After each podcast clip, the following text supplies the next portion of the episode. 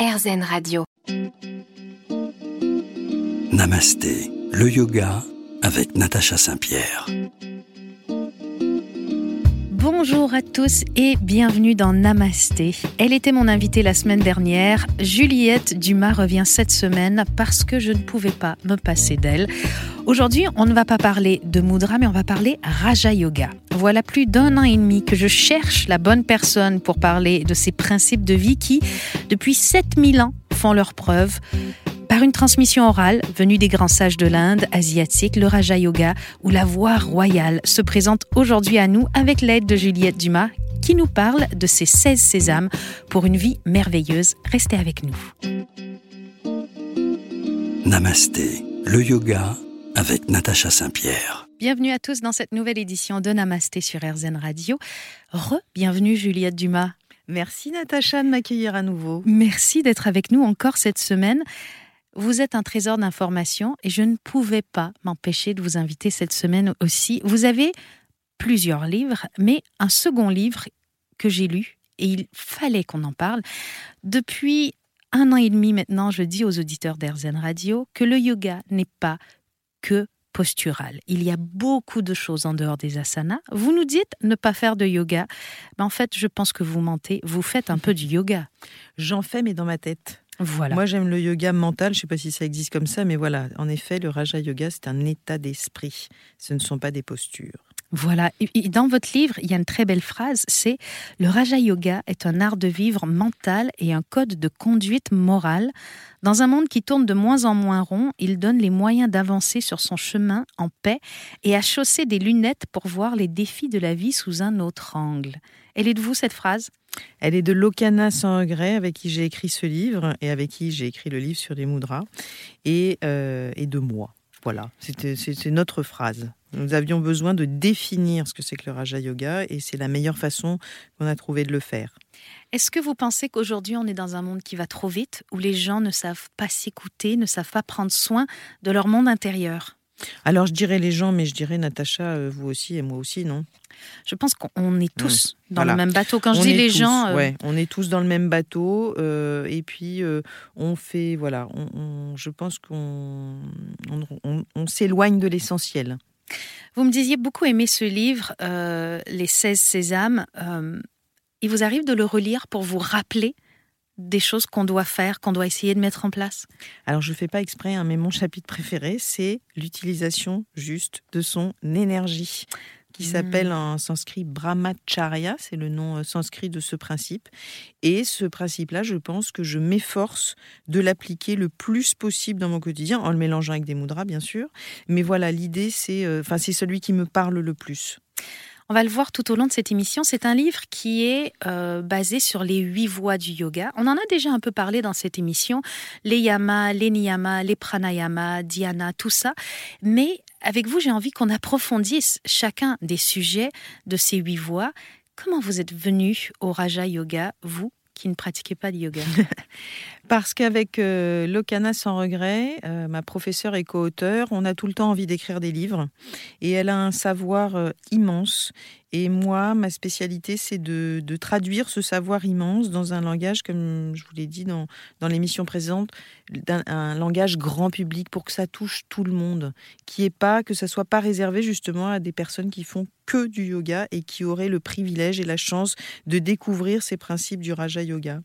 Donc euh, voilà, l'idée c'est euh, d'abord d'écrire un livre Mhm. et puis euh, finalement ce Raja Yoga, je l'ai déjà écrit sans le savoir dans un autre livre avant, avant, avant. Ça s'appelle Une minute par jour pour sentir le soleil même s'il ne brille pas. Et Lokana sans regret, professeur émérite, m'avait dit c'est un livre sur le Raja Yoga. À l'époque, je ne savais même pas du tout ce que ça voulait dire. Mais maintenant, c'est vrai que en le relisant, et, eh bien, je me rends compte que j'avais euh, pas du tout réinventé le Raja Yoga. Parce que... Mais en tout cas, euh, c'est des principes tout simples, tout bêtes, plein de bon sens. Et peut-être, pour rebondir sur ce que vous disiez au début, on s'éloigne de ce bon sens. On aime bien se compliquer la vie. Est-ce que vous avez l'impression d'être tombé dans la marmite de la sagesse étant plus jeune? Parce que j'ai l'impression que tout ça émane de vous euh, vous, vous, ne savez pas nécessairement émettre des noms, mais vous, vous avez en vous cette sagesse sans avoir particulièrement au préalable étudié.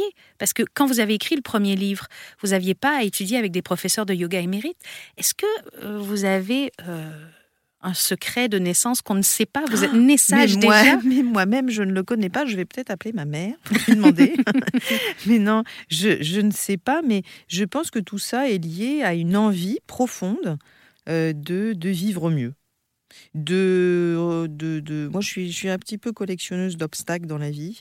Euh, donc, au lieu de les regarder de travers, je me dis bah, qu'il faut que j'en apprenne quelque chose.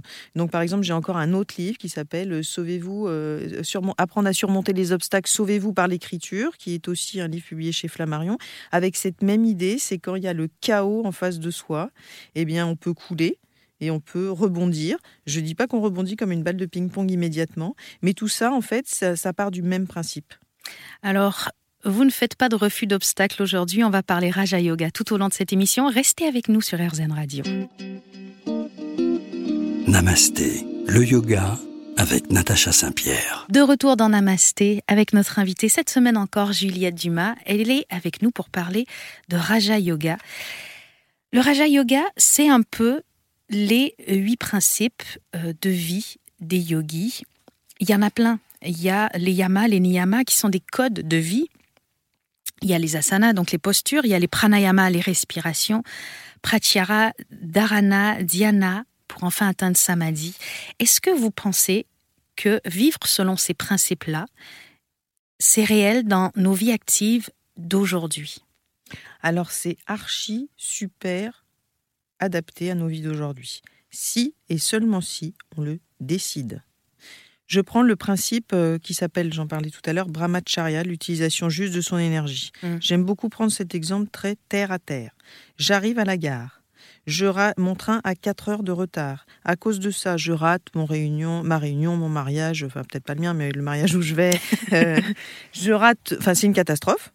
Et puis, en plus, je vais rater une correspondance, donc peut-être que par exemple, mon voyage qui était prévu va être complètement, ça va être infernal. Deux solutions. Je pleure, je crie, je suis en colère, j'insulte tout le monde. Il va se passer quoi? Rien. Le train, il aura toujours 4 heures de retard. Ça fait. Et moi, je vais me faire un... Donc, moi, je vais mal me comporter avec les autres. Bon, ça, c'est un sujet. Mais surtout, je vais me faire du mal à moi. Je vais grignoter toute mon énergie. Donc, quoi que je fasse, ça ne changera rien. Mon train aura toujours 4 heures de retard. Donc soit je fais des moudras pour me calmer, soit je prends mon mal en patience, soit je trouve un autre itinéraire, soit mais je ne peux pas changer les choses. Donc pour moi, c'est complètement, complètement, complètement d'actualité. Alors comment on fait justement pour mettre en pratique ce principe de brahmacharya dans une situation comme celle-là Alors il y a plein de principes, il y a plein de solutions, pardon. On parlait des moudras, ça peut être de la visualisation, ça peut être de la méditation, ça peut être de l'écriture, ça peut être d'aller marcher, ça peut être ça peut être plein de choses. Ça va être différent, on en propose beaucoup dans le livre des solutions, mais ça va être très différent en fonction de ce qui vous fait du bien. Si euh, par exemple pour vous Natacha, c'est d'aller hurler sur le quai de la gare ou dans un coussin ou de d'insulter euh, je ne sais pas qui, ça c'est pas une bonne idée. Enfin voilà, ou au contraire de faire une petite méditation, une visualisation, de faire des respirations qui vont vous calmer, ça va dépendre de ce dont vous avez besoin. Ce qui compte absolument et avant tout, c'est de prendre conscience de la manière dont on utilise, gaspille, sabote notre énergie. C'est ça l'utilisation juste. Est-ce qu'on est victime de nos émotions? Complètement, le mental, le mental, il est, on est dans nous un, embête. On est dans un monde où on a l'impression qu'on a le droit d'exprimer nos émotions et finalement, est-ce que euh, toujours exprimer nos émotions, c'est pas en être plus victime que ce que l'on croit? Ben moi, je pense qu'il faut les exprimer parce que du coup, vous les sortez et vous les laissez pas mariner à l'intérieur ou moisir à l'intérieur. Et encore une fois, en fonction de qui on est, il y a plein de façons différentes de les exprimer. Toujours dans ce principe de brahmacharya, on peut choisir notre état émotionnel, choisir d'avoir de la colère, ou choisir d'avoir de la bienveillance, ou choisir une émotion. Oui, et, et c'est pas parce qu'on est euh, Superwoman ou Superman. Euh, reprenons l'histoire du train. Euh, ben, au bout d'un moment, je décide que je me calme parce que ça va rien changer. Prenons un autre exemple. J'ai un projet en cours, j'attends la réponse de, de, de mécène, d'une entreprise ou tout simplement d'un employeur. Eh bien, c'est non. Ok, je suis triste, j'ai le droit d'être triste, je suis déçu, j'ai le droit d'être déçu, je suis contrarié, j'ai le droit d'être Mhm. contrarié. Mais euh, au bout d'un moment, il faut arrêter en fait, parce que ça va rien changer que je sois euh, déçu, contrarié, énervé. Je vais me faire du mal et je vais grignoter mon énergie.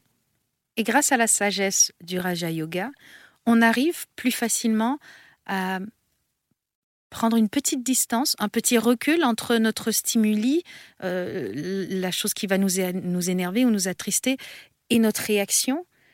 Oui, c'est comme un entraînement en fait. Euh, moi, je l'ai vécu avant-hier. euh, on m'a donné.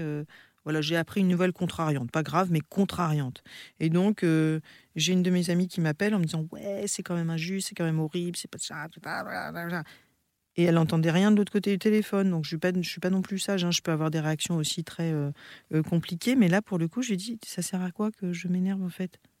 Ça ne se passera pas. Donc euh, oui, j'ai été énervée sur le coup, oui, j'étais en colère sur le coup, j'ai extériorisé cette colère, j'ai moudraté cette colère, mais il y a un moment donné, en fait, ça permet euh, de de regarder, de, en fait, de devenir le, pour Brahmacharya, le témoin de son énergie. Comment je l'utilise et comment surtout je la grignote, c'est ça qui compte. Restez avec nous, on va continuer d'évaluer notre énergie et d'étudier tout ça sur RZN Radio.